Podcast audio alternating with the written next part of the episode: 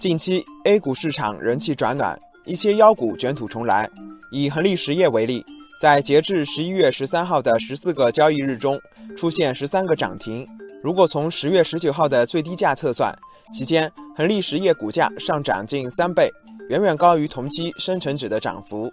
再来看新 ST 长生，从消息面看，这家公司未在法定期限内披露半年报，因违法违规生产狂犬病疫苗受到处罚，可谓劣迹斑斑，退市几乎已成定局。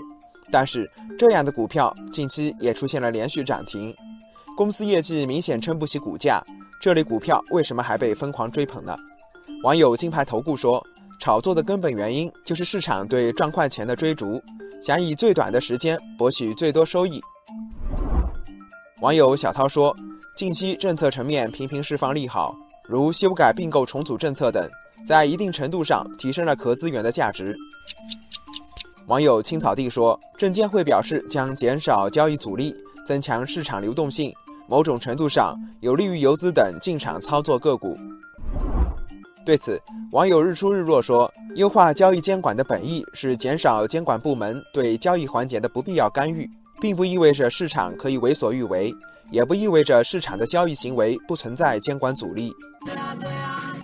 网友高山仰止说：“毋庸置疑，对妖股还是要加强监管，增强妖股的交易阻力非常必要。”对妖股的炒作行为，监管方面近期做出了表态，深交所表示将密切关注，重点监控。相关公司也发布了股票交易异常波动公告，提示股票的投资风险。网友冬日暖阳说：“防范妖股炒作，除了交易所和上市公司，投资者也责无旁贷。毕竟，妖股炒作带来的风险，最终买单的是二级市场上的投资者。”网友熊猫先生说：“从以往遭到爆炒的垃圾股、妖股表现来看，暴涨过后，大资金就开始收割，最后结果是一地鸡毛，受伤害的都是跟风的普通股民。”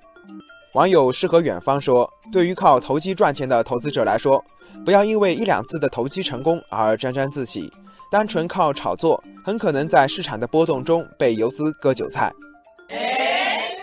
网友明明如月说：“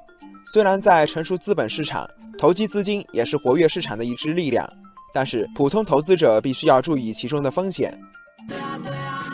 网友菲特说：“其实。”对投资者来说，重要的不是在市场中曾经赚过多少钱，而是能活多久。投机不能长久，只有坚持价值投资，坚持买入好股票，才可以在市场上立于不败之地。